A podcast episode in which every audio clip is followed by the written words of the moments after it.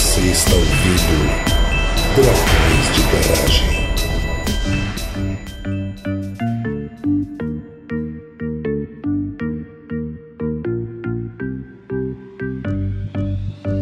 Estamos começando mais um episódio de Dragões de Garagem. Aqui é o André de Itajaí e pode ser que eu mude coisas que aconteceram nesse ano ou anos anteriores porque eu percebi que eu estou completamente perdido em 2021. Aqui é o Cauê de Belém e eu também estou perdido. Não sei se estamos em 2021, 2022, que também vai ser pandemia. Sei que pandemia é tudo uma coisa só. Aqui é a Marina de Timóteo e aqui a gente vai resumir 2020 barra 2 e esperamos que não tenha um barra 3, barra 4, barra 5 logo. O retorno. Aqui é Felipe de Ann Arbor e vai ser duro lembrar tudo que aconteceu nessa década de 2021, viu?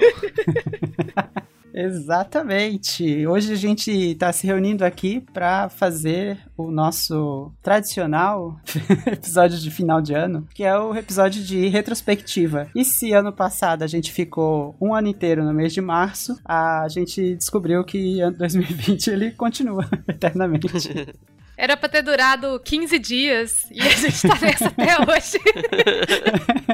Pois é. E hoje eu estou aqui muito feliz com os novos integrantes, né? Então essa retrospectiva vai ser com muito sangue novo aqui da casa. Então vocês devem conhecer o Cauê, a Marina e o Felipe. Vocês lembram quais episódios vocês participaram? Ah, eu lembro. A gente vai comentando, né? À medida que a gente for seguindo nos meses do ano de 2021, logo depois dos recados. O Dragões de Garagem agora é patrocinado pela Doppel Store uma loja online com uma pegada científica e divertida. Estamos juntos de amigos divulgadores como o pessoal do Nunca Vi um Cientista, do Blablalogia e da leitura Obriga História, como as nossas camisetas exclusivas ao lado de diversas outras tão interessantes e bonitas. Acesse o site através do nosso link na postagem e adquira já a sua camiseta da Doppel Store. Ainda mantemos as nossas formas tradicionais de apoio no Catarse e no Patreon, além de que vocês nos ajudam muito divulgando o episódio para os amigos. Fiquem com o episódio.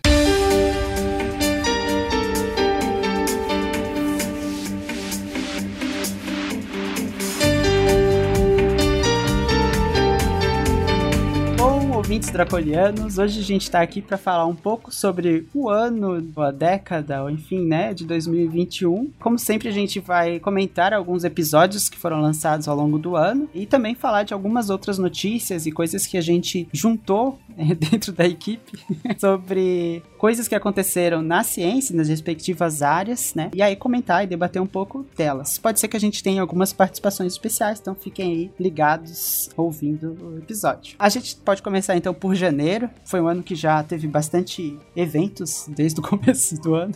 Algumas pessoas nem se sentiram que tiveram férias. E a gente teve dois episódios, né, de recomenda, que é uma tentativa nossa de ter uma carinha de férias, né, em janeiro. Dar sugestões, dar recomendações. Diferente do ano anterior, a gente fez um recomenda sobre mídias, coisas que são legais para assistir, ou ler, ouvir, jogar, coisas do tipo. E depois a gente fez um só sobre hobbies, que coisas que a gente aprendeu a fazer na pandemia. Inclusive eu compartilhei o meu dedo verde talvez não seja tão verde. A gente vai descobrindo, né, depois de muitos anos tentando plantar coisas. O que, que vocês lembram, fizeram a partir das recomendações? Ou querem recomendar alguma outra coisa? Eu comecei a fazer amigurumi na pandemia também. Mas foi. O episódio, na verdade, chegou, eu tinha acabado de começar a fazer. Eu não lembro se eu cheguei a mandar e-mail para vocês, mas eu pensei em mandar e-mail avisando que eu estava fazendo. Muito bom. É, eu não comecei nada de hobby esse ano porque eu entrei no doutorado, né? Eu fui engolido. o hobby é viver o resto da vida. Qualquer coisa que eu faço fora do doutorado agora é hobby. Hum, tomei banho hoje. Meu hobby. Você transformou o ato de dormir em um hobby. Maravilha. As quatro horas mais valiosas do dia, né? Eu, deixa eu ver, eu acho que eu não comecei nenhum hobby, mas eu mudei de país. Ah, eu comecei um hobby novo. Quando eu tava no Brasil, tava difícil conseguir bolsas, estavam cortando os programas, vocês estão acompanhando bem o que tá acontecendo. E o meu hobby agora é receber salário. É muito bom, recomendo. É muito bom.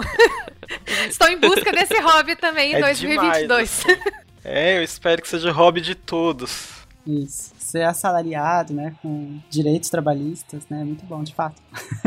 É triste, né? Falar sobre isso do- agora. Isso ainda não é meu hobby do Direito trabalhista. Vamos com calma. Esse é o nível avançado. Calma, calma, André. É nível avançado, tá certo. Então, uma outra coisa que aconteceu em janeiro, que eu vou pular um pouco na frente da lista que a gente tem aqui, é a entrada de novos membros, né? No Dragões de Garagem. Muitos dos quais estão participando aqui hoje, né?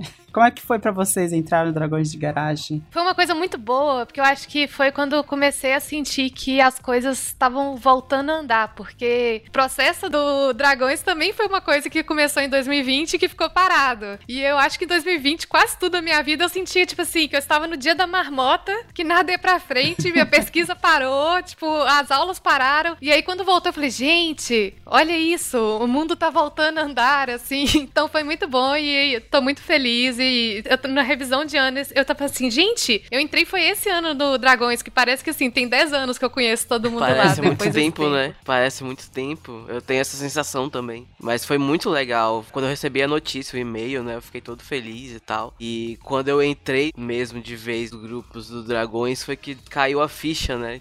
Tava acontecendo aquilo. E foi muito legal. Foi um crescimento muito bom que eu tive esse ano ter entrado pro Dragões. Pra mim também foi bem legal. Assim como a Marina, foi um processo que demorou bastante tempo por conta de vida, pandemia, e quando aconteceu foi legal. Mas no meu caso, eu já fiquei tão feliz só pela entrevista porque conheci celebridades do podcast como a Fábio. Luquinha, a Gabi. Eu fiquei muito emocionado, então eu já fiquei feliz ali. Aí depois receber a resposta também foi muito maravilhoso. E o ano ele começou já com a primeira vacinação no Brasil, né? Foi pra janeiro a gente já começar a ter um pouco daquela esperança assim de que ia daqui a pouco todo mundo ter as próximas doses no braço. Algumas demoraram um pouquinho mais do que as outras, mas tá indo. Teve muita treta nessa vacinação, mas a gente já começou o ano assim com um pouquinho de felicidade de que agora vai nessa pandemia. Foi a questão de, tipo, foi um sopro de esperança num contexto que a gente tava. Tava todo mundo perdido, né? Porque o governo federal tava sabotando a vacinação. E quando rolou de fato a vacinação, foi um sopro de esperança pra todo mundo, né? A sensação de abandono era muito forte, né? Nem parece que foi esse ano, de tanta coisa que aconteceu. É, eu fico pensando assim, é um daqueles momentos marcantes que a gente tem, eu lembro de parar pra assistir, tanto a Anvisa, né, dando o seu parecer, quanto São Paulo correndo pra vacinar a primeira pessoa. Eu acho que foi um momento muito legal, assim, como vocês nomearam aí, né, tem as questões de esperança, de a gente olhar pra possibilidade de uma vacina, né, que tava tão dificilmente chegando pra gente. E foi isso, né, eu acho que é fantástico, né, porque ao mesmo tempo começou esse ano, todos aqui, acho, né, com duas doses de vacinas, pelo menos. Aguardando a terceira aqui. Né? Não foi tão rápido quanto poderia, mas tô contando os- meses agora pela minha vacina. de reforço. Também tô. E outra coisa muito legal foi o artigo que saiu também bem no comecinho do ano, falando do efeito Sci-Hub nas citações dos artigos. Porque a gente já fez vários episódios aqui no Dragões sobre publicação, sobre como que funciona isso, e então a discussão de como que a questão das revistas científicas, ela é meio... tem alguns problemas nela. Isso a gente já discutiu bastante no mercado editorial. Mas o Sci-Hub, eles descobriram que os papers que eles estavam disponíveis no Sci-Hub, eles foram citados 1.72 vezes mais do que os outros papers que não davam para baixar no Sci-Hub e que esse efeito devia diretamente ao, ao Sci-Hub como um grande preditor de que o artigo seria mais citado. Então ele mostra que quando o artigo ele tá mais disponível, como esperado, ele vai ser mais citado porque as pessoas vão ter mais acesso, assim. Porque não adianta também você fazer toda uma publicação e colocar ela dentro de uma caixinha que ninguém acessa, ao menos que pagar muitos milhões de dólares que hoje valem mais do que dinheiro. Exatamente. Eu acho que é um estudo muito interessante, né, de demonstrar isso abertamente, falar sobre essa questão, né, do paywall, né, da ciência, basicamente. Tu tem essa barreira, né, pra gente ter acesso a conhecimento aí produzido. Em muitos casos, produzido com dinheiro público, né? Ou na maioria dos casos, produzido com dinheiro público. Vamos para fevereiro, então? Fevereiro foi um mês bastante de humanas no Dragões de Garagem. A gente teve os episódios de falácias sociais e o episódio de filosofia da ciência, que inclusive é um dos meus favoritos e eu tenho muita inveja de não ter participado desse episódio. Já falei isso na minha leitura de e-mails. Eu também tô com essa inveja. Foi muito bom, né? O de falácias sociais, ele veio de algumas discussões que a gente estava fazendo do episódio primeiro lá, de- foi de argumentações, né, que a gente fez em 2020. E aí ficou, né, dessa de a gente querer aprofundar algumas outras discussões. A gente acabou separando. E dessas discussões surgiu também a ideia de fazer um sobre filosofia da ciência. Um momento muito interessante mesmo pra gente começar algumas discussões importantes, tanto dentro da ciência, né, e até pra sociedade. Esse de filosofia da ciência vai virar recomendação em um curso da Federal Fluminense, que um amigo meu é professor lá, e ele vai passar para os alunos como material complementar, porque foi realmente ótimo. Nossa, que legal. Apesar de eu indicar muitas vezes pros alunos, né? do Dragões. Mas eu fico muito mais feliz quando eu ouço, assim, de outras instituições e outros professores em outros lugares, né? Que também indicam o material que a gente produz aqui. Pena que a gente não foi chamado, né, Marina? Sim. E em fevereiro também foi lançada a pesquisa nacional de percepção dos brasileiros das mudanças climáticas. Foi uma pesquisa em parceria da Universidade de Yale, que foi aplicada aqui no Brasil com o ITS e o IBOP. Tinha muito tempo que a gente não tinha uma pesquisa de percepção das mudanças climáticas no Brasil, então são dados que ajudam nas pesquisas. Assim, por um acaso eu pesquiso isso, então para mim foi muito interessante que eu precisava desses dados. Eles saíram assim, foi muita sorte eles terem saído nesse momento. E também fazendo um jabá, eu fui uma das pessoas que participou da bolsa que eles deram também para fazer uma pesquisa. Então tem uma coisinha minha lá no site também, mas eu recomendo realmente olhar pesquisas de quem tem relação com essa área, porque tinha muito tempo que não tinha dados disso no Brasil. E acho que esses dados de percepção são sempre interessantes, né? Até pra gente pensar do ponto de vista psicológico, como as pessoas se comportam em relação ao clima e outras decisões importantes, né, relacionadas. Sim, sim. A parte social e a parte psicológica que tem em todas as questões ambientais, que elas estão sempre relacionadas. Não adianta só a gente ver o que está acontecendo na física e na química, a gente tem que também olhar como que as pessoas estão lidando com isso. Exatamente. Eu até vou puxar aqui porque Skinner tem uma citação famosa que ele fala, né, que todo problema social, o problema humano, enfim, é em última instância um problema de comportamento, né, de que as pessoas precisam é, mudar ou ajustar seus comportamentos. E em março a gente teve o primeiro dia da análise do comportamento. Foi um evento muito interessante, assim, muito legal pra gente marcar algumas coisas dessa área de conhecimentos dentro da psicologia, porque acaba sendo, né, a gente tem essas questões na psicologia, tem muitas propostas diferentes de se conhecer os comportamentos, os seres humanos, né, de como os humanos fazem as coisas, por quê. E a análise do comportamento, ela tem, nos últimos anos, tem sido bastante comentada, principalmente, né, por conta de os avanços e a adoção como padrão ouro de terapia, né, para pessoas com autismo, quer chamar de método ABA, que é um absurdo chamar de método, porque é todo, né, a aplicação de um conhecimento, enfim, é científico desenvolvido. E ao mesmo tempo, né, apesar de a gente ter começado a surgir essa fama, os médicos terem indicado, porque há bastante estudo que demonstra sua efetividade, começa a surgir pessoas que utilizam o nome, mas sem ter muito fundamento, né, e tá é, de fato fundamentado nos princípios da análise do comportamento. Então foi um momento bem importante de falar de forma mais aberta do que a análise do comportamento, tentar atrair mais pessoas para entender né, as diferenças entre uma prática que parece aba e uma prática de fato que é aba. Né? Foi muito legal, é, para ser um evento anual assim, né, de análise do comportamento. Quero tentar me envolver mais. Começou nos Estados Unidos pela Fundação Skinner, né, que é uma fundação ali que mantém os escritos, os materiais que foram escritos ou publicados por ele, enfim, e tenta manter esse aspecto histórico também. Bom, em março a gente teve o lançamento aí de quatro episódios especiais com o mês da mulher. O primeiro falando sobre mulheres na ciência, o segundo falando sobre disparidade de gênero, o terceiro sobre vibradores e o quarto sobre a Lei Maria da Penha. Esse foi o mês que eu comecei a apresentar no Dragões, que foi eu participei de três deles, menos o de vibradores que foi só da pauta, mas todos foram muito divertidos de participar. É um mês março é sempre um mês bastante puxado e foi tipo um começo já assim bastante trabalho.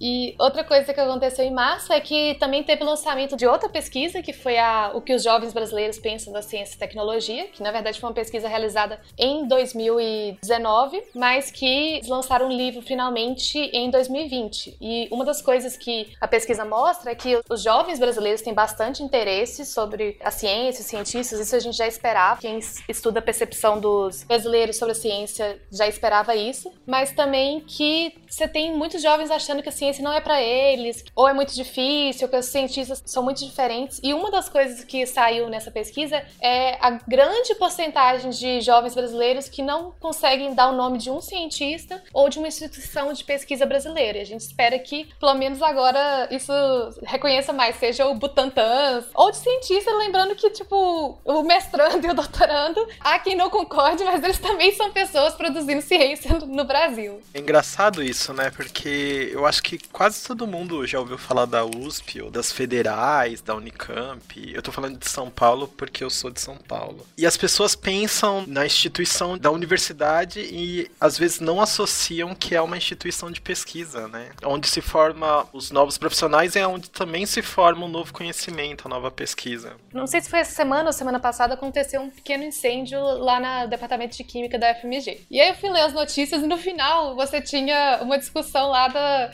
comentário de portal. Você nunca deve ler comentário de portal.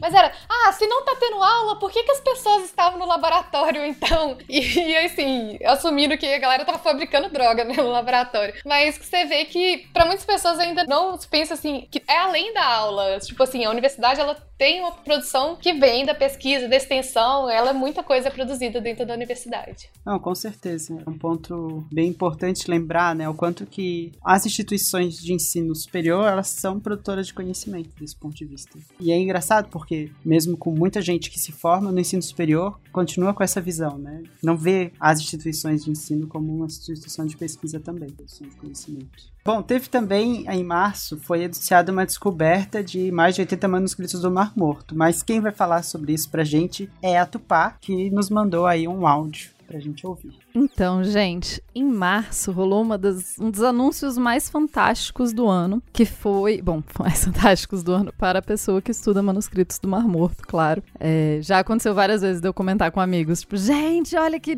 anúncio fantástico de descoberta, e as pessoas olharem e falarem, nossa, parece muito emocionante, só que não. Enfim, mas em março, então, foi anunciada a descoberta de mais 80 manuscritos do Mar Morto novos. E esses manuscritos foram encontrados na chamada Caverna do Horror. Então, só para dar um pouquinho de base, né, para entender o que, que foi essa descoberta e como que ela afeta tanto a pesquisa dos manuscritos, primeiro vale a gente entender que manuscritos do Mar Morto englobam basicamente qualquer manuscrito que foi encontrado na região do Mar Morto. Se vocês olharem no mapa, é uma região bem grande. Então, isso vai incluir os manuscritos que foram encontrados em Qumran, que são os que eu trabalhei mais no meu doutorado, mas também outros manuscritos em geral, assim, que fazem parte, enfim, tem manuscritos mais mais é, bem mais recentes que foram encontrados em outras cavernas. Vários desses manuscritos são manuscritos do período de uma revolta chamada Revolta de Bar Kokhba, que foi ali de 132 a 136 da Era Comum. Foi uma revolta judaica contra Roma. Então, vários manuscritos que se encontram nas cavernas são desse período. O que, que acontecia?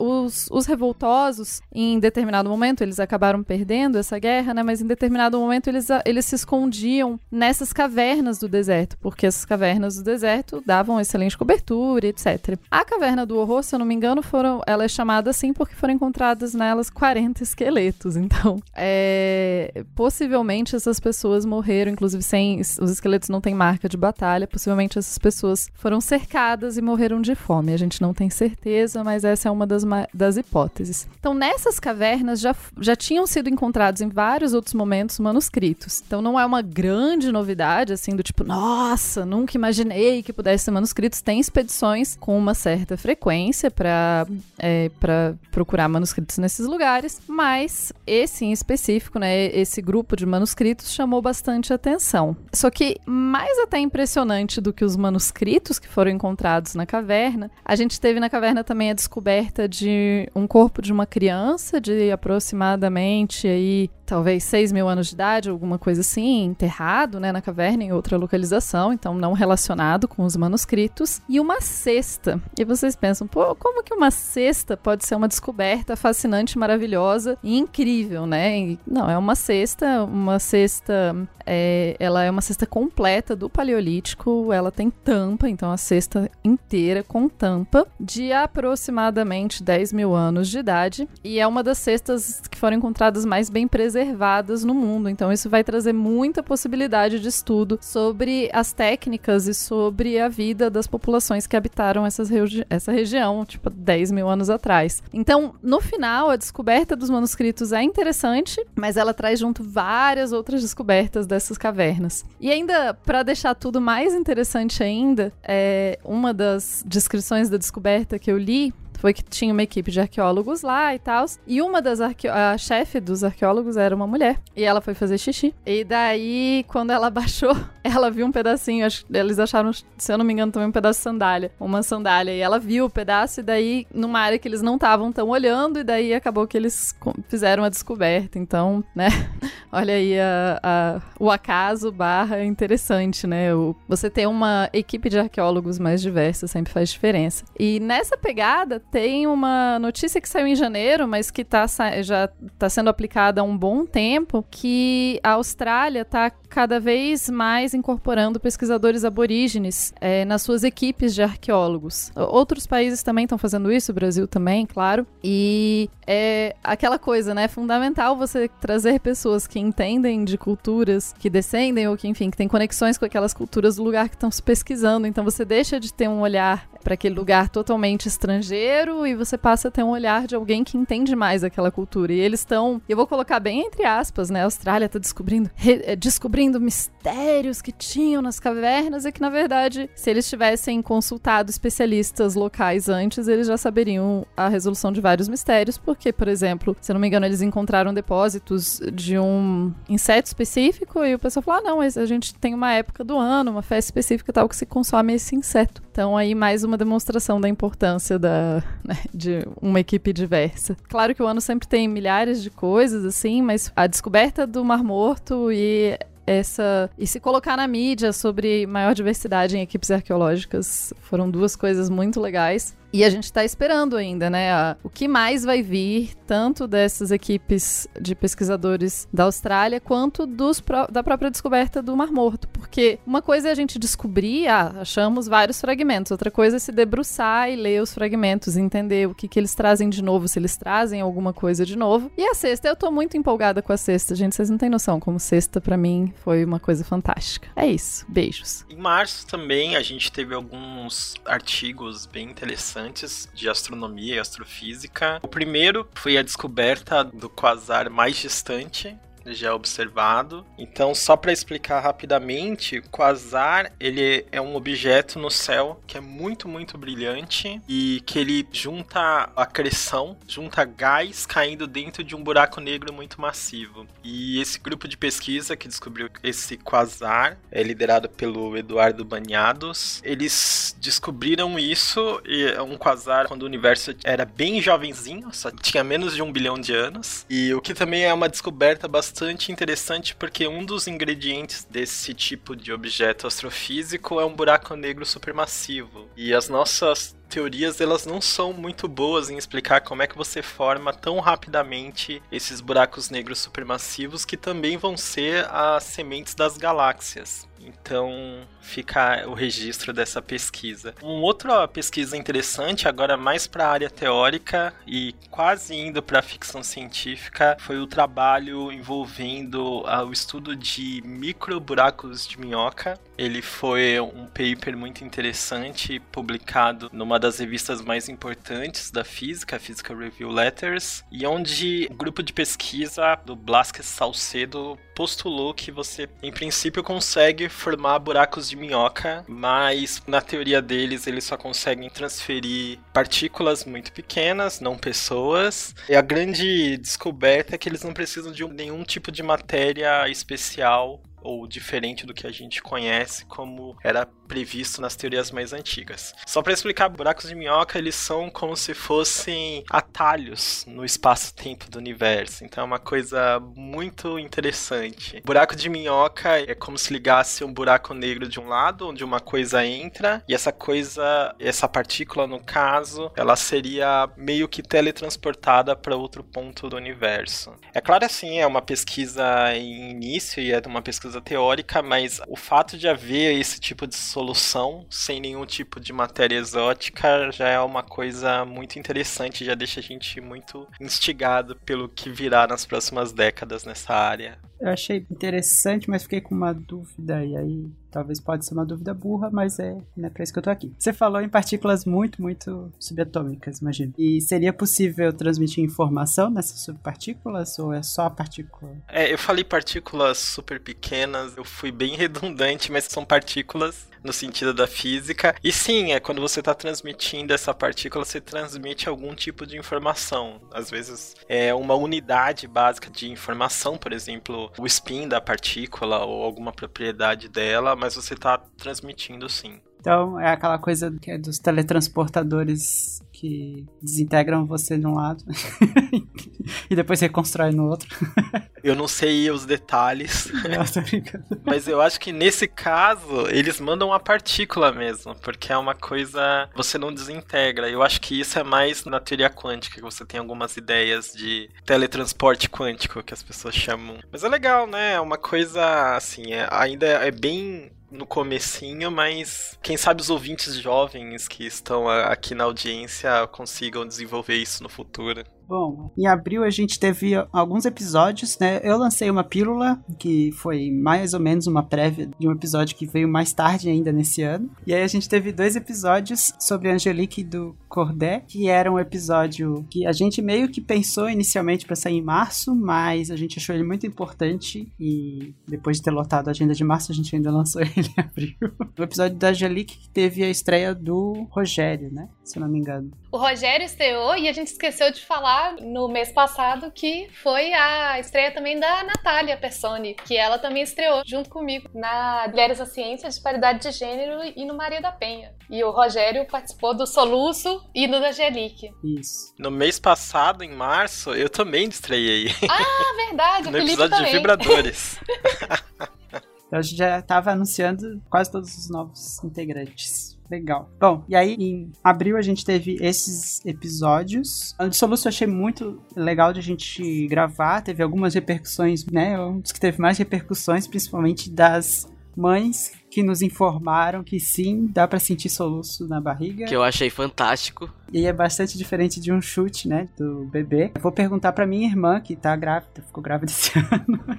vou perguntar pra ela se o bebezinho dela também teve soluço, se ela consegue identificar. Bom, em abril a gente também teve o voo da Ingenuity, foi o primeiro voo em um outro planeta, primeira aeronave que fez voo controlado em outro planeta, um grande feito da NASA. E a Ingenuity era um pequeno helicóptero que saiu de um rover que está agora em Marte, do Perseverance, e ela conseguiu voar sem quebrar, que é grande, por 30 segundos, foi o primeiro voo. Por algum motivo a NASA tá chamando de Wright Brothers, irmãos Wright, eh, campo dos irmãos Wright, mas eu acho que devia ser Santos Dumont. É. Tretas, né? Eu não entendi, mas talvez seja porque voou pouco tempo. não, brincadeira. Abraço pros amigos da NASA na audiência. Foi um grande feito e lembrando que Marte está distante da Terra a ponto de a velocidade da luz ser um fator importante. Então você não pode controlar uma coisa desse tipo por controle remoto. Ele tem que ser autossuficiente. Isso vai trazer novas possibilidades para a exploração de outros planetas e outras luas pelo sistema solar. Esse helicóptero ele é pequeno ou grande? Ele é praticamente um drone. Ah, tá, entendi. É, eu achei muito interessante. Eu acho que essa questão da comunicação, né, principalmente em termos da distância, em anos-luz, o que né, afeta claramente o controle. E até às vezes momentos de apagão também, né? Se eu não me engano, que tem. Sim, é em casa é em minutos luz, então a coisa é autossuficiente, do mesmo jeito que as rovers são. Só respondendo, a Ingenuity ela tem 1,20m de comprimento. É um drone pequeno para fazer esses testes. Um drone pequeno comparado aos drones militares, né?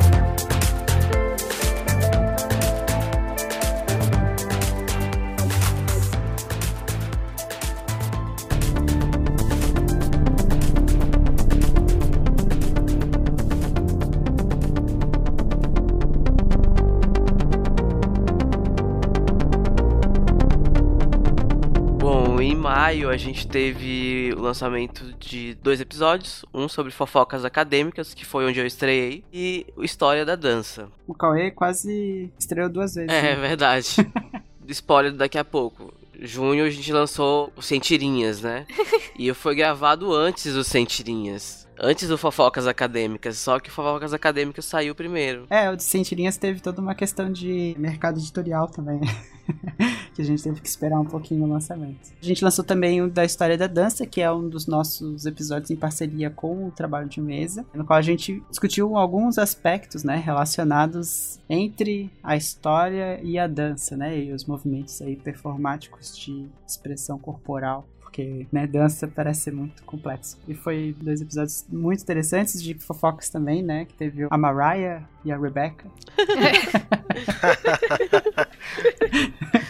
Episódio bem divertido. Bom, quem, quem não entendeu essa referência tá perdendo a fofoca. Vai lá ouvir. Exatamente. Fofoca contada pela metade quase mata a fofoqueira.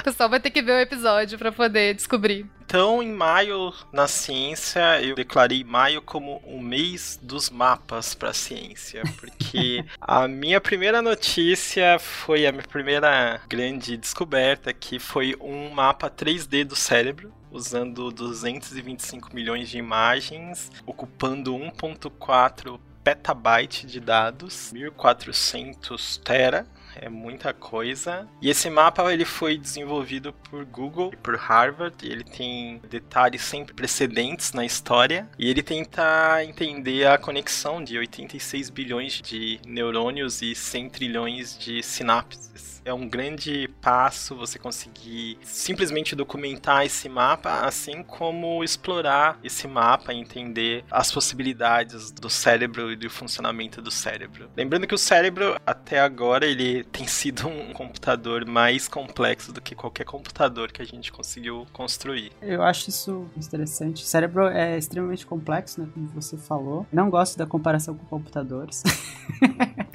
Mas, enfim, é um outro problema. É epistemológico.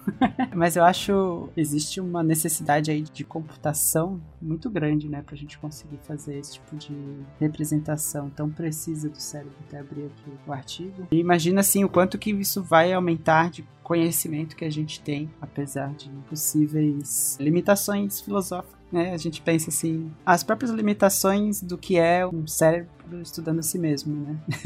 As implicações de tudo isso. Eu acho uma ótima ressalva essa ideia de comparar cérebros e computadores. Eu sei que muita gente da área não gosta dessa comparação e eu acho que a ideia aqui não é exatamente fazer um cérebro computacional, mas é entender entender o que a gente tem. E outra coisa que também não é um computador é o universo. O universo também criou seres que são capazes de simular o próprio universo, assim como o cérebro. Em maio também a gente teve a publicação do mapa do maior mapa de matéria escura já feito com mais detalhes. Essa publicação foi feita pelo The Dark Energy Survey Collaboration. Eu participei dela, então é um pouquinho de jabá. E que toda vez que você fala, a gente imagina você entrevistando a energia escura lá com o caderninho, que é o pensamento de todo mundo da Humanos quando fala survey. Então, para vocês das humanas, saibam que a gente não entrevista a energia escura com o caderninho, a gente entrevista as galáxias, que é a parte que a gente consegue Com observar. o caderninho, não é com o caderninho também. Gente, com caderninho, aí a gente gastou bastante papel, porque nesse survey a gente pegou informação de centenas de milhões de galáxias. Elas foram até alguns bilhões de anos no passado. E a gente consegue, pelo formato e pela posição das galáxias, a gente consegue mapear a quantidade de matéria escura e como ela se acumula no caminho da luz até a gente. Então, o nosso caderninho para entrevistar galáxias, ele continha tinha as frequências das galáxias, as imagens, posição e outras propriedades astrofísicas que eu não vou entrar em detalhe agora. Mas é isso, foi o mapa mais preciso até o momento porque a, essa área tem muita competição, então provavelmente nos próximos dois anos teremos coisas ainda mais precisas. Terminei em maio, Sim. Acho que vale, né, comentar o lançamento das Cintirinhas, que é um marco do Marco bastante importante em relação ao sucesso que são as Cintirinhas, né? O quanto que elas são é, interessantes e então aí as pessoas têm busca, né, e têm interesse. E ficou um livro muito bonito, né? Não chegou o meu ainda, mas ele tá pra chegar. eu achei muito legal as ideias, enfim, como que ele tá construído, assim, né? Enquanto material bibliográfico. Dá pra pegar cintirinhas, estou muito ansioso pra pegar minhas cintirinhas. O episódio de NFT e artes teve colaboração no trabalho de mesa também, né? Sim, teve colaboração no trabalho de mesa e eu ia comentar até de repercussões e atualizações nesse mundo meio maluco que é o NFT também. Eu adorei o episódio também. É, discussões importantes, né, sobre o que é isso e os impactos tanto mercadológicos do ponto de vista, né, não só das artes, mas acho que em outros espaços também, mas especialmente nas artes e do impacto ambiental, né, que foi bastante comentado no episódio. Em junho, teve uma descoberta muito interessante também na nossa firma, o Dark Energy Survey. O maior cometa já observado, ele foi confirmado pelo Dark Energy Survey. E esse cometa ele tinha sido descoberto pelo Pedro Bernardinelli, e pelo Gary Bernstein. O Pedro é um amigo nosso que fez parte da formação dele na USP, depois foi para Pensilvânia, se eu não me engano. E basicamente eles descobriram o maior cometa já observado, é um cometa que está distante e que foi carinhosamente batizado com o nome dos dois. É o cometa Bernardinelli Bernstein. Então, mesmo com as dificuldades, a gente está vendo aí os brasileirinhos trabalhando. Também quem acompanha o Twitter e quem acompanha páginas de astronomia no Twitter ouviu falar do mistério de Betelgeuse. A Betelgeuse subitamente perdeu luminosidade Betelgeuse é uma estrela, acho que uma gigante vermelha, que está na constelação de Orion. E com essa perda de luminosidade, as pessoas passaram a se perguntar se seria possível que ela estaria prestes a virar uma supernova. Bom, a comunidade achou uma hipótese bem remota e muitos telescópios acompanharam essa queda de luminosidade, mas seria uma coisa incrível pra gente observar em tempo real, descontando os anos-luz, a estrela explodindo. Mas no fim das contas, o que foi mostrado, inclusive o Hubble ajudou nessa descoberta, é que essa diminuição da luminosidade, ela veio de uma perda de gás da estrela, e esse gás que a estrela estava jogando para fora, ele estava bem na direção da Terra. Então, esse gás estava cobrindo um pouco da luz que sai da estrela. O New York Times deu essa manchete com um nome bem interessante que, basicamente traduzindo, o nome é Era apenas um arrotinho. mas foi isso. Betelgeuse estava com gases, achou que ia explodir, mas era só um arroto e tá tudo bem. Infelizmente pra gente que estava esperando uma supernova antropomorfização de estrelas. A gente tá chegando em novos níveis aí de antropomorfização. É. Se você soubesse o que rola de antropomorfização na astronomia, você ficaria enojado.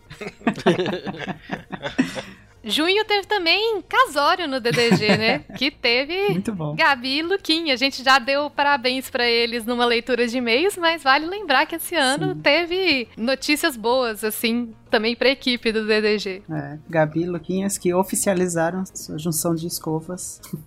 na Alemanha. Foi um momento muito especial pra gente, acompanhou, né, mesmo de longe, enfim. E aí, né, desejando bastante vitalidade aí pro casal. E muitos mais animais. E além, né, de uma outra pessoinha tá chegando. É verdade. Mal casar já foram os procriados.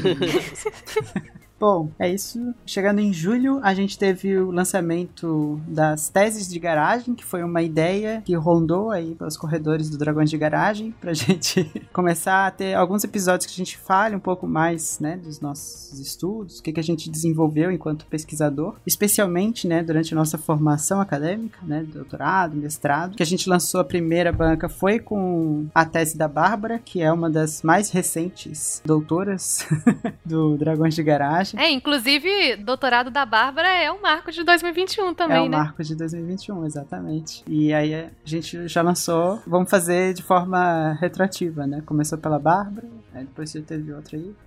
que era uma coisa que o pessoal pedia também, né, para conhecer um pouco mais sobre as nossas pesquisas. Aí teve uma recepção bem legal, né, também dos ouvintes. Tese da eu adorei descobrir da Pitia das Galáxias, a Piquia das Galáxias da Bárbara, e foi muito interessante, porque eu vi a defesa dela, mas tinha entendido assim, mais ou menos, e com o episódio foi, tipo, completamente outra perspectiva da pesquisa também. É, acho que o quanto que a gente, muitas vezes, né, mesmo a gente que é pesquisador, enfim, tá na área acadêmica, vendo uma defesa de tese de outra área, às vezes tem coisas que nos escapam, né? Entre em elementos muito detalhados e específicos né, da área. O outro episódio que a gente teve em julho foi o de teatro documentário, no qual a gente falou um pouco se é possível fazer documentários, talvez.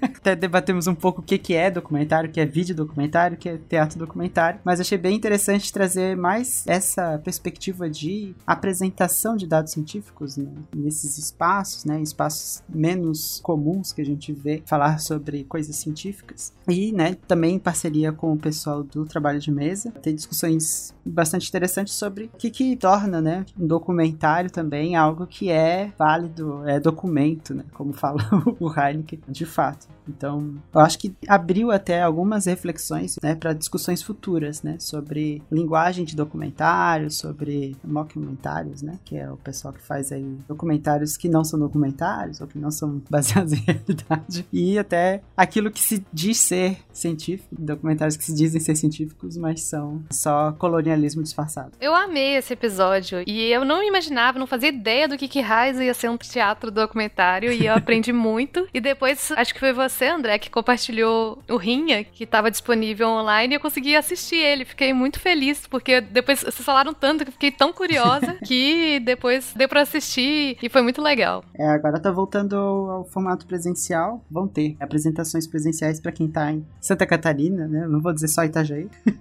que o acesso é fácil.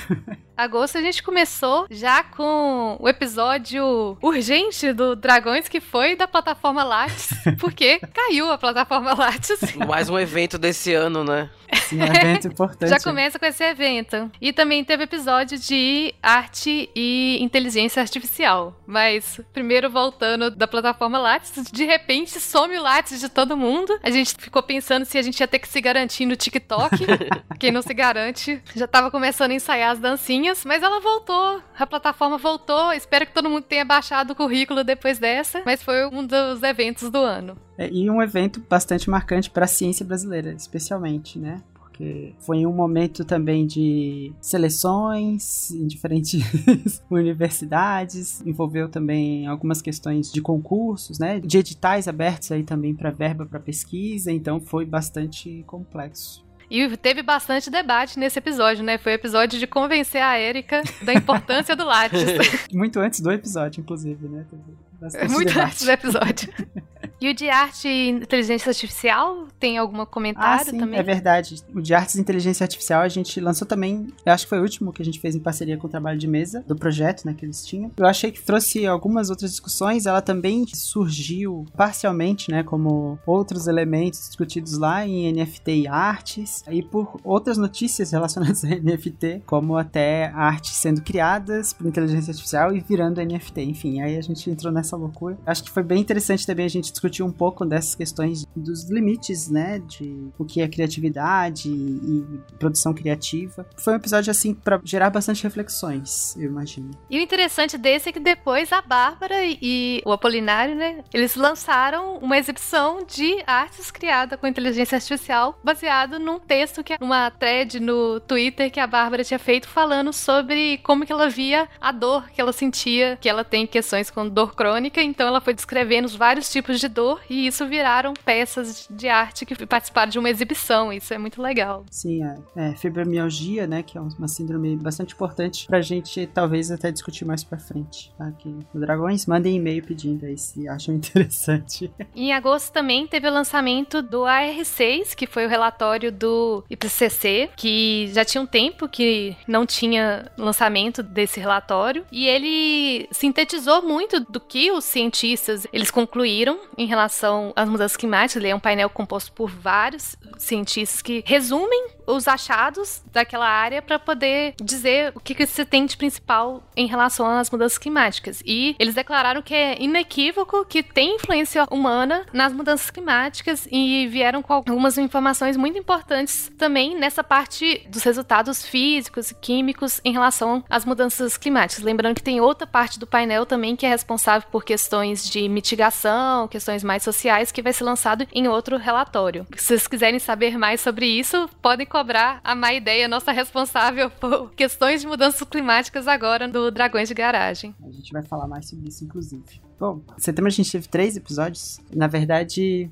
dois episódios oficiais e mais uma pílula da garagem, né? A gente teve o um episódio sobre 100 anos de Paulo Freire, que foi bastante importante. É o momento de a gente falar sobre Paulo Freire, quem foi esse educador, né? E um episódio, nosso primeiro episódio aí patrocinado pela Genera, que foi o História da Genética, no qual a Tupá e a Bárbara, né, fizeram um percurso histórico sobre as concepções de hereditariedade e genética que a gente teve na nossa história. Bem interessante o episódio, né? Bastante informação. O do Paulo Freire é um dos que eu mais gosto da trilha sonora. Ele é muito gostosinho de escutar. Ah, porque sim. o Miro caprichou nos chorinhos, assim, na trilha sonora desse episódio. A gente teve notícias do espaço também, em setembro. Uma das notícias que saíram e que chamaram atenção na ciência esse ano foi que alguns pesquisadores identificaram que esses oxímetros de pulso que estão sendo usados para poder até ver a oxigenação em relação à Covid, muitos deles eles não conseguem fazer medidas precisas em pessoas de pele negra. Na verdade, pessoas não brancas, em pessoas hispânicas, asiáticas ou negras, que isso mostra que são mais um viés na tecnologia, tanto em questões algoritmas quanto questões de coisas que são físicas, elas vão ter nelas embutidas questões que podem gerar viés raciais e esse é mais um dos problemas que a gente tem na pandemia, que já teve um impacto muito maior em certas populações e que também identificaram especificamente esse viés nesses oxímetros. Isso é muito interessante. Acho que está relacionado um pouco com o episódio que a gente fez ano passado sobre ética e inteligência artificial e o quanto que a gente, claro, esse entra num problema até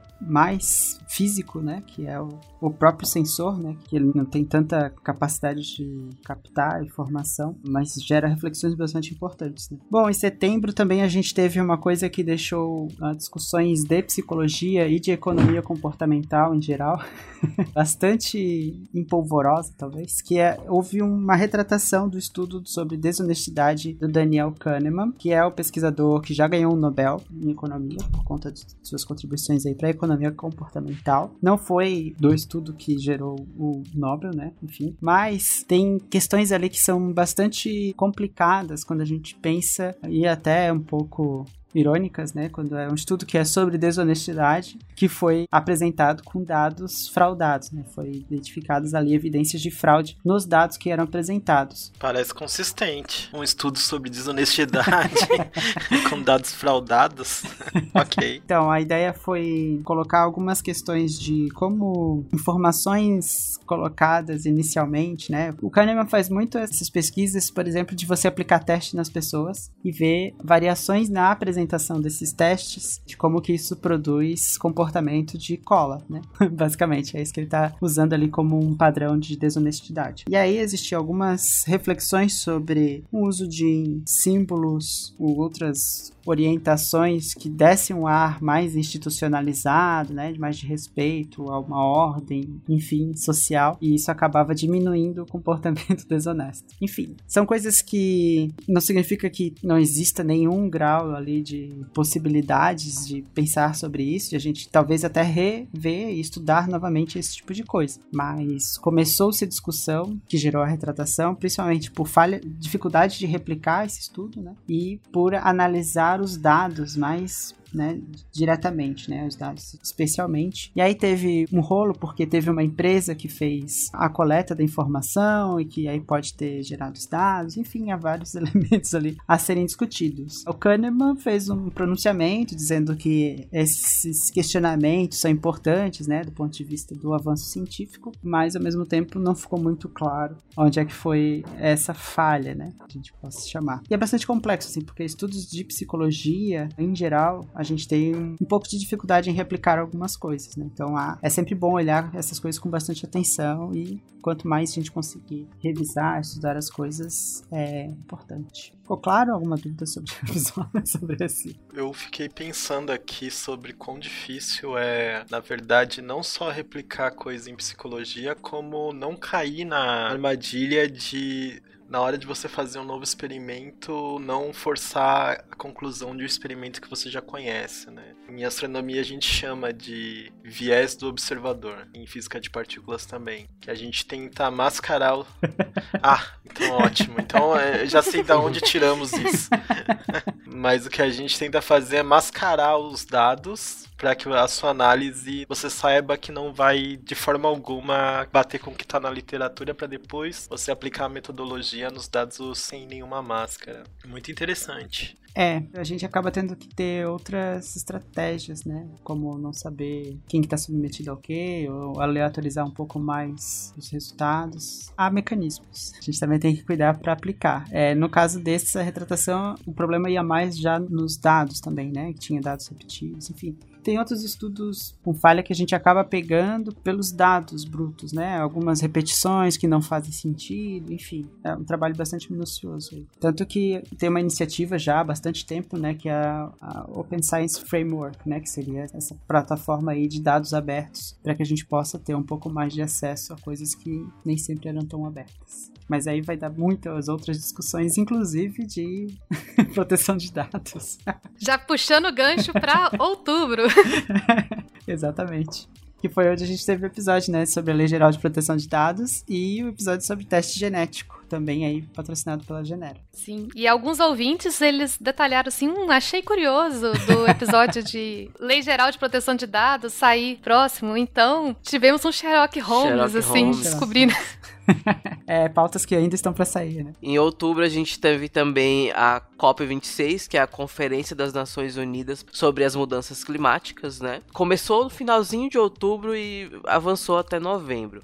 A Érica aqui do Dragão estava lá presente na COP. Os destaques para a COP foi que ela foi mais promissora do que as anteriores. Teve uma maior presença indígena, que é muito importante. Não dá para discutir questões de mudanças climáticas e preservação do ambiente sem envolver lideranças indígenas atualmente. E a Marina, sem ser essa que tá aqui no episódio, fala no Tortinha de Climão sobre a COP também. Então vão lá ouvir o que ela tem a dizer sobre isso. Sobre a ideia de mercado de carbono, recomendo aos ouvintes ouvirem um dos maiores pensadores da atualidade, Casimito, comentando sobre o mercado de carbono. Tá lá no Twitter, procure.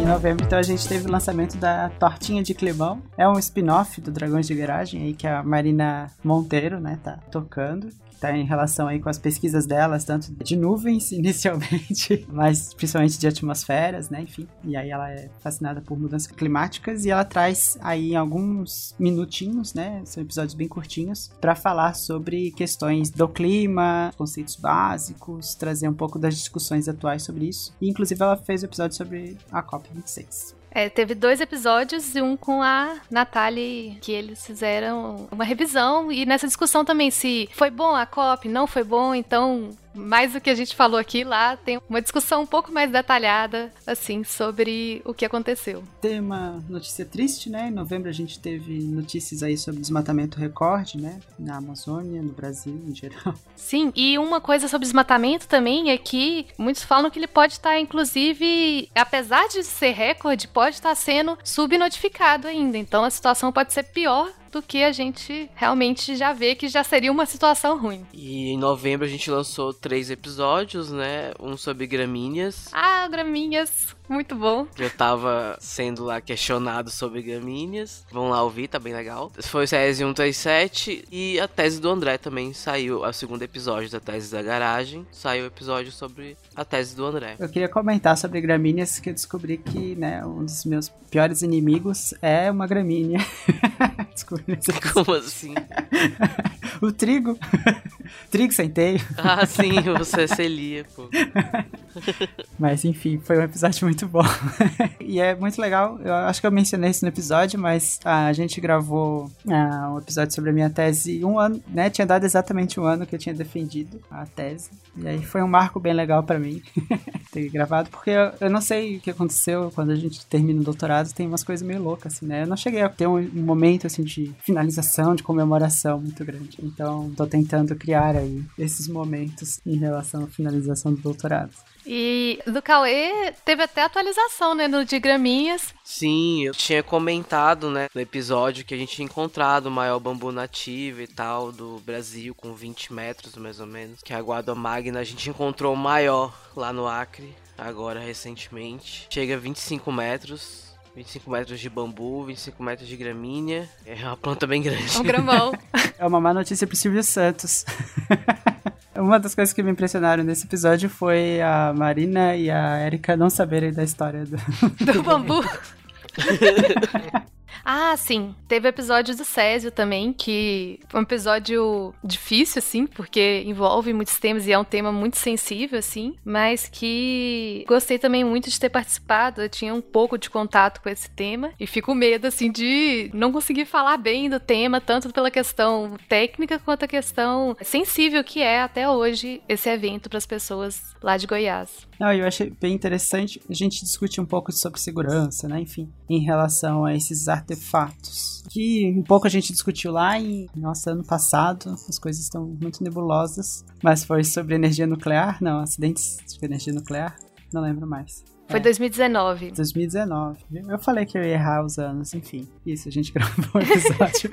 e foi comentado algumas coisas, né? Da necessidade, enfim, dos cuidados que precisa ter com esse tipo de material. Nesse episódio, um dos comentários que a gente recebeu também no mural da garagem, que foi do Alvemar Lucena, foi que foi utilizado alguns dados da tese da Elaine Campos Pereira, que, que ela estudou o repositório de Abadia de Goiás, então ele falou que não foi tão discutido. E realmente eu acho que vale ressaltar que dois trabalhos importantes brasileiros para ter esse episódio foi tanto essa tese da Elaine, que ela fala sobre o repositório, e também uns trabalhos da Thelma Silva, que também é uma pesquisadora que ela estuda o impacto sobre as pessoas de Goiás, como que foi. Então são pesquisas de humanas que são necessárias nesse momento para você entender os impactos. Então para o episódio Césio foi bastante importante. Bom, em novembro a gente tem também, né, tradicionalmente, o anúncio, né, dos prêmios Nobel que foram concedidos naquele ano, né, neste ano, no nosso ano, enfim. Teve algumas discussões bem importantes e eu acho, como sempre, acho que é uma coisa meio que tradicional também do Nobel, infelizmente, é a questão da disparidade de gênero, né, então...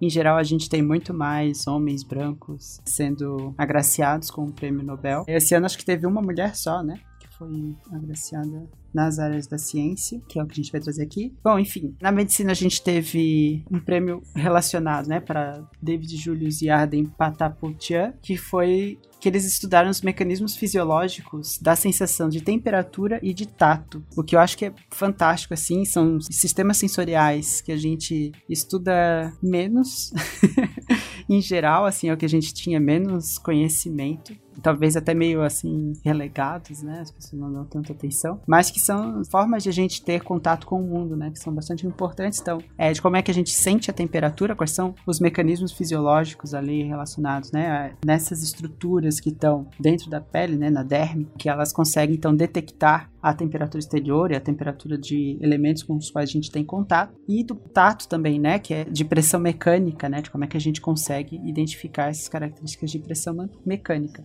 Quanto mais a gente conhece sobre esses mecanismos fisiológicos, mais a gente entende também de como que a gente interage com o mundo. O Nobel de Física foi para Silkuro Manabe, Klaus Hasselmann e Giorgio Parisi, e foram selecionados por contribuições inovadoras para a compreensão dos sistemas físicos complexos. E eles provaram então que a física é uma ferramenta fundamental no combate às mudanças climáticas. E a gente pediu para Marina, né, explicar um pouquinho mais. A metade do prêmio foi para Giorgio Parisi e o Giorgio Parisi ele é um físico brilhante que desenvolveu mecanismos da gente estudar sistemas complexos, sistemas caóticos, sistemas desordenados. Graças a esse embasamento teórico, hoje a gente sabe que as predições do clima, que é diferente do tempo, ou são tortinha de climão, as nossas previsões são bem confiáveis. E o Jorge, inclusive, foi professor do Yuri, meu orientador que participou do episódio de Tecnologia e Sociedade. E quando saiu, ele fez uma thread falando sobre ele, porque ele ficou super feliz, conhecia ele pessoalmente. Estamos, assim, a dois graus de distância Você de um... é neta de um Nobel.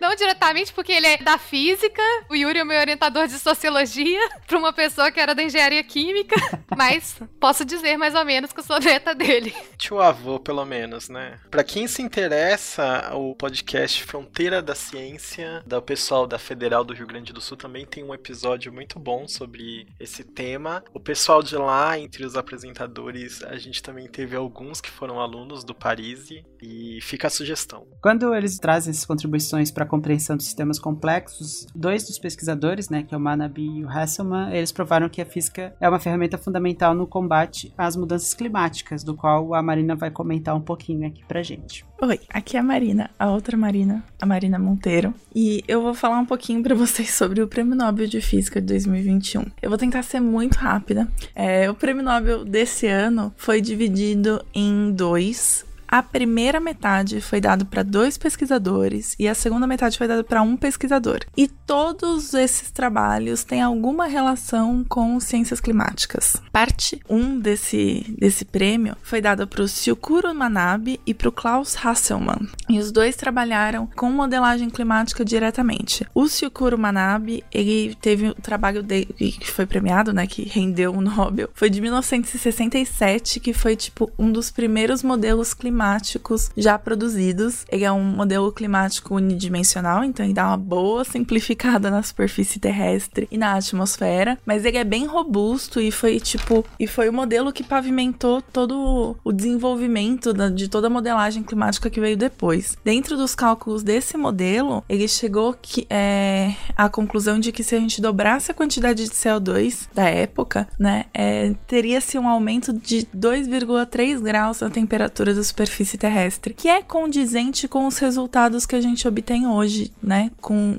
modelos muito mais modernos. Então é um resultado bastante positivo, né, para o trabalho dele. O Klaus Hasselmann, ele trabalha trabalha numa linha um pouquinho diferente. Ele fez o desenvolvimento de um modelo estocástico que trabalha na busca de relação entre eventos de pouca duração para um evento de grande duração, ou seja, ele encontrou uma relação estatística de, da influência que eventos diários, então uma chuva, uma temperatura alta ou coisa do tipo, vai ter no clima, né, a longo prazo. Então, lembra que clima é aquele negócio que a gente avalia a tendência em, em 30, 35 anos? Então, ele, encontrou uma relação entre eventos de curta duração para eventos de, de, de longa duração, né? Então, o que acontece em um dia, como isso afeta meu resultado que diz respeito a anos. E o terceiro ganhador, né, na verdade, o ganhador da segunda metade do prêmio é o Giorgio Parisi. O trabalho que rendeu esse prêmio é um pouco mais recente, de 1980. Ele, na verdade, ele estuda vidro de spin, que é um vidro especialzinho, que na verdade não é um vidro, é um metal, ele é feito de, sei lá, cobre e, e ferro. E o que acontece é que o ferro, ele fica desordenadinho. Ele não fica tão ordenado quanto a gente quer que fique. E chama de vidro de spin porque, assim como o vidro, ele não tá nesse, é, necessariamente ordenado e nessa situação cristalina em todos eles estão alinhadinhos do jeito que a gente quer. E estudando isso, ele, ele bom, é um sistema bastante complexo e não é à toa que o termo técnico para isso é sistema complexo. Estudando esse tipo de sistema complexo, ele chegou numa espécie de hierarquização de estados. Então, os estados possíveis desse vidro de spin, eles são hierarquizados. Então, tem tipo um estado pai e alguns estados filhos, digamos assim. Isso funciona muito bem dentro da modelagem. Então, se eu quiser entender o quanto de energia eu preciso para sair de um estado filho para outro estado filho, eu tendo esse estado, essa minha árvore, né, essa minha hierarquia de estados, eu consigo calcular direitinho a energia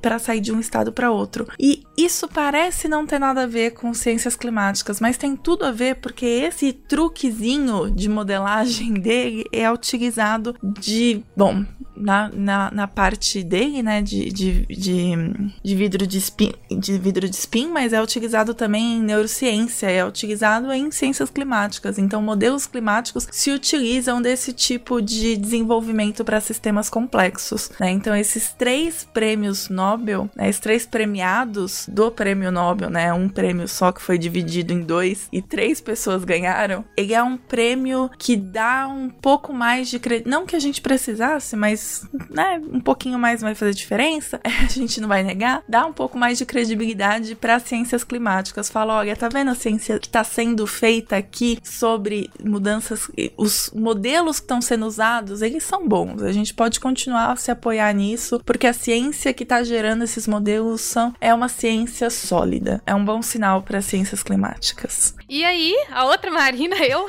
no caso, vou comentar um pouco do Nobel de Química, que foi para o Benjamin List e o David W.C. Macmillan pelo trabalho deles em organocatálise assimétrica. Explicando um pouco melhor, organocatálise, primeiro é sobre catálise, é sobre você colocar uma coisa na reação que vai ajudar aquela reação a acontecer. E é organo porque eles usam compostos orgânicos. Antes desse trabalho deles, as catálises elas eram feitas por enzimas ou metais e eles conseguiram fazer utilizar esses componentes orgânicos para catálise e assimétrica porque são feitas em reações em que você consegue privilegiar um tipo de molécula quando você tem aquelas moléculas quirais, que são o que? As moléculas que uma é a imagem no espelho da outra. Elas são parecidinhas, mas na verdade é como se fosse sua mão direita e sua mão esquerda, né? Então você consegue privilegiar uma das reações mais que a outra. E isso é importante porque você, além de ser rápido e ser eficiente, você também tem um impacto ambiental menor.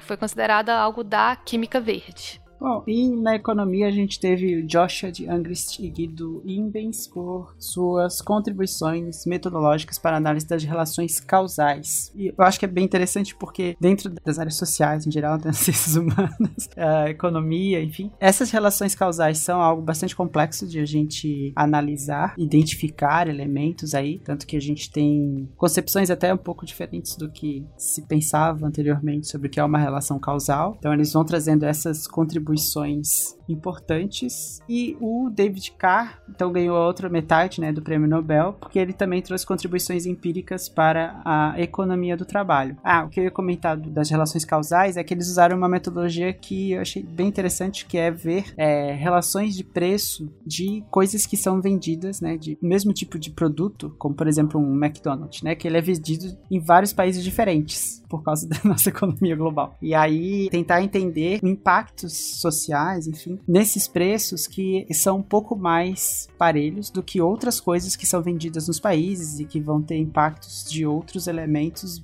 muito variados, né? Em relação a decisões sociais e tudo mais. Isso é o que eles chamam de índice Big Mac? Índice Big Mac, é, ficou famoso, né? Se eu não me engano, foi por causa do Nobel. E David Card estão mais nas contribuições empíricas para a economia do trabalho. Ah, é, que foi com essa história do índice do Big Mac, foi do David Card, desculpa, confundi as coisas. Tá mais relacionado a isso, né? Então, como que essa economia do trabalho ela impacta as relações, como que elas estão estabelecidas a partir desses elementos que são mais padrões, né? Que é uma possibilidade, não vai superar as outras que a gente tem atualmente, né? Mas acho que ajuda a dar outros olhares aí, com mais detalhes para esses elementos dezembro tem esse episódio que estamos lançando, mas antes dele teve o episódio de Telescópio. E foi um episódio que ele deu uma atrasadinha, assim, só para combinar com o tema do episódio, que foi o lançamento de telescópios espaciais. Conta aí, Felipe, como é que tá? Tem alguma notícia do James Webb? Porque no episódio lá, vocês já tinham dado uma data que eu acho que era pro dia 22. E como que tá essa previsão? Muita gente pode ter achado que o episódio atrasou por algum problema, mas foi só pra, pelo meme mesmo. Não foi nenhuma falha técnica. Na época do episódio, a ideia era que ele fosse lançado dia 22, mas aí aconteceram algumas coisas, alguns checks. O lançamento do telescópio ficou pro dia 24 e acho que ontem ou antes de ontem eles decidiram que vai ser no dia 25, entre as 7h20 da manhã e 7h50 daqui da costa leste dos Estados Unidos. Acho que é 10h20 da manhã no Brasil. Se nada der errado, a depender do tempo ou de qualquer outro imprevisto. Já que tá datando o episódio, né? Acho que vale a gente dizer que a gente tá gravando dia 21 e talvez quando esse episódio sair já tenha sido lançado ou não. E a gente tá em dezembro e a gente ainda não teve o censo no Brasil de 2020, né? Exato. Já vai para mais um ano sem censo e que é muito importante porque seria importante pra gente estudar, inclusive, o impacto da pandemia que tá tendo sobre a população. Sem ter o censo, muitos dados, são muitas pesquisas que são impactados, muitos indicadores que se baseiam nesses dados, então a gente continuar sem o censo já é um impacto para o Brasil e que gera esse apagão de dados também para entender a situação atual. Bem relevante pensar nisso, né? Porque tem as questões das políticas públicas, né? Como que elas são pensadas, ainda mais no momento que a gente precisa muito, né, de políticas públicas bem orientadas e, né, não é apagão de dados só direto, porque a gente não tá fazendo censo, mas outros apagões que acontecem em dados, né, de saúde do, desse governo, o Lattes, como a gente comentou, que teve até episódio. O enfim. DataSUS. Isso, é um governo de apagão de dados em vários... Os ataque hack aí. É, eu, eu que tenho uma pergunta sobre esse censo, assim, uma coisa que eu queria ver respondida. Quanto será que o governo economizou em previdência com a política da pandemia? Eu acho que esse é o tipo de pergunta que eles não querem responder. É uma vergonha. E lembrando que censo não dá pra fazer no Google Forms, ao contrário de que algumas pessoas dizem por aí, porque que não manda só pela internet. Tem um porquê que a gente tem que fazer isso presencialmente e contar a população. Mas acho que nossos ouvintes já têm essa noção. Agora em dezembro a gente teve também o lançamento do e-book da Flora do Brasil 2020, que é uma obra que contém descrição morfológica, comentários taxonômicos, chave de identificação, ocorrência geográfica e tudo mais de quase todas as espécies que se conhece da flora brasileira até hoje. E esse trabalho saiu graças à colaboração de quase mil taxonomistas, a maioria brasileiros, alguns né, de fora, mas a maioria brasileiros. E é o único país no mundo que tem algo do tipo para sua flora, assim. É um trabalho sem precedentes na flora mundial, quase 100% brasileiro e é mais um motivo pra gente se orgulhar da ciência brasileira aí. E eu sou um dos contribuidores desse trabalho. Eu tô no meio aí, no meio dessa galera. Tem o site, né, Flora do Brasil 2020, online, mas tem também o livro que vocês encontram lá no site também. Então, precisando de dados da flora do Brasil, tem tudo lá. Muito bem. Acho que a gente conseguiu passar por várias questões aí em relação a como foi o ano, tanto em relação de lançamento de episódios quanto de acontecimentos, né? Lembrando que não é uma revisão exaustiva do ano, novamente. Provavelmente. Nem de longe. Da mesma forma que a gente coloca nas revisões, isso não é uma revisão exaustiva desse tema. Provavelmente alguma coisa ficou de fora, e se ficou de fora, pode mandar mensagem pra gente. Mas um pouco enviesada para as pessoas da banca, mas a gente passou bastante aí do que foi esse ano pro DDG e pra ciência. É, eu acho que eu vou comentar sobre alguns óbitos que a gente teve esse ano, algumas perdas. Pelo menos na minha área teve algumas perdas bastante significativas. Uma delas foi de um analista do comportamento brasileiro, que é o João Cláudio Todorov, que era pesquisador na UNB, né, professor aí de bastante renome. Estudou com o Keller, que foi um analista do comportamento que foi formado pelo próprio Skinner, né, enfim, veio para o Brasil e aí formou vários pesquisadores brasileiros na área. E é um deles. A gente teve também a perda do Howard Hacklin, que desenvolveu toda uma área de estudos dentro da análise do comportamento sobre autocontrole, principalmente, né? Acho que todo mundo conhece aquele experimento do marshmallow, de coloca o marshmallow na frente da criança. É dele. Não, não é dele, mas ele trouxe algumas reflexões e aprofundou assim um pouco, né, a análise desse estudo especialmente, né, da forma de a gente experimentar autocontrole. E também teve o Mihaly Csikszentmihalyi, é o propositor da teoria do flow, é um dos nomes aí bastante considerados dentro da psicologia positiva, que mais pra frente pretendo explicar o porquê que a gente chama de psicologia positiva e o que, que seria psicologia positiva.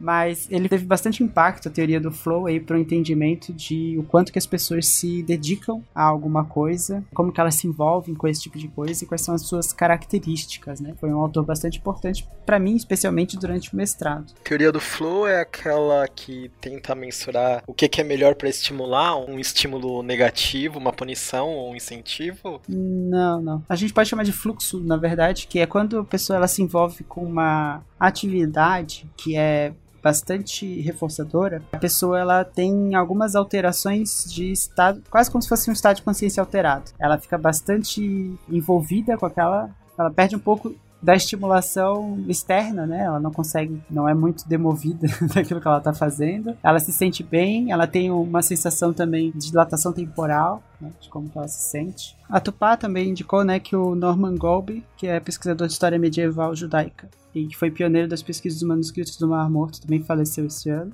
E agora em dezembro a gente teve a Bell Hooks, teórica, pesquisadora e autora feminista e antirracista muito conhecida e que infelizmente faleceu também bem recentemente. É, lembrando que não é uma lista exaustiva, na física a gente perdeu o Steven Weinberg. Steven Weinberg ele é um dos responsáveis pela unificação da força eletromagnética com a força fraca, é na teoria chamada eletrofraca, mas também colaborou para outras áreas da quântica, para cosmologia. Do Brasil a gente perdeu o Marco Antônio Halpe, que foi ministro da Ciência, já foi presidente do INPE, da Sociedade Brasileira do Progresso da Ciência, foi um dos estimuladores da Agência Espacial Brasileira, quando a gente tinha a ideia da Agência Espacial. Foi vice-presidente ou vice-diretor do Laboratório Nacional de Computação Científica e que fez um grande trabalho, inclusive político, para o desenvolvimento da ciência no Brasil. Bom, gente, talvez acabando num tom mais pesaroso, triste, mas acho que é interessante a gente honrar essas pessoas que foram importantes pra gente, que são importantes na ciência, nos abandonaram esse ano. Acho que é um ano de perdas para muitas pessoas, né? E acho que vale a pena a gente reconhecer isso também. Algum recado final, algum comentário que vocês gostariam de fazer de encerramento de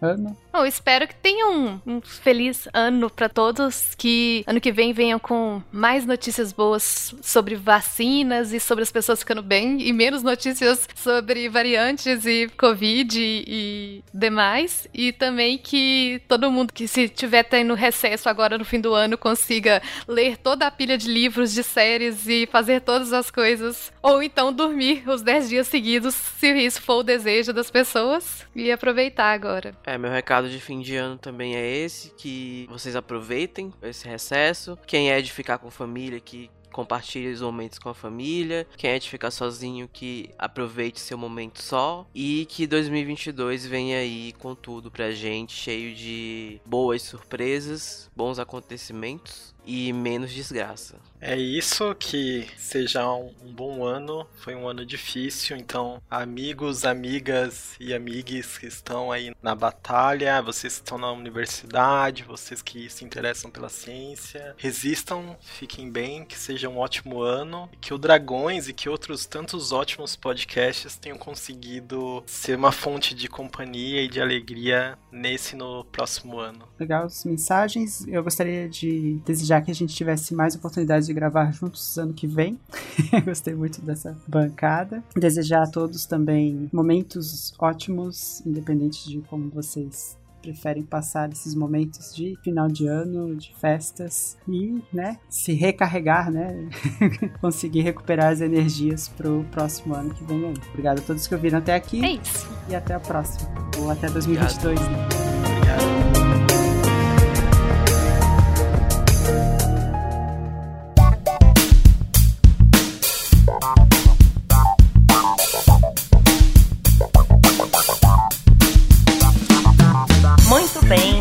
Draconianos. Este foi o nosso episódio 230, retrospectiva 2021. E quem diria que nós sobreviveríamos a esse ano para podermos fazer uma retrospectiva, né? Estamos aqui então para ler os recados da última quinzena sobre o episódio 229, Telescópios Espaciais. Eu sou a Natália Pessoni e estou aqui com o Matheus. Tudo bem, Matheus? Eu tô bem, tô bem, você tá bem? Estamos aqui encerrando esse ano, né? Mas nós não poderíamos deixar de falar nossos recadinhos de sempre, né? É, relembrando a todos que sejam doadores do Dragões de Garagem. Se você quiser ser nosso mecenas colaborando com Dragões, você pode nos ajudar através do Patreon, né? Sempre tem o linkzinho no post, através do Catarse. É, lembrando que são os valores equivalentes, mas que lá no Patreon vocês pagam IOF, né? Estamos ainda, né, reformulando as nossas recompensas e as formas de contribuição. E em 2022 nós teremos novidades, gente. A gente sempre avisa isso, mas nós agradecemos a todos que contribuem, né? E sempre lembramos, né? Sempre que vocês mandam dinheiro para nossa direção, vira divulgação. Lembrando também das nossas, da nossa lojinha lá na, na Doppel Store, né? Do Dragões de Garagem, é, que vocês vão poder encontrar camisetas aí muito, muito legais. Então, podem conferir lá. Compre as blusinha, compre as blusinha. Tem as cientirinhas do Marco, né? Geralmente as segundas e quintas tem uma nova, com o nosso querido Marco Merlin. Eu não sei se é Merlin ou Merlin. O Elton falou Merlin da outra vez e eu fiquei quietinho. Assim, não, deve ser diferente. Acho que é errado. Merlin.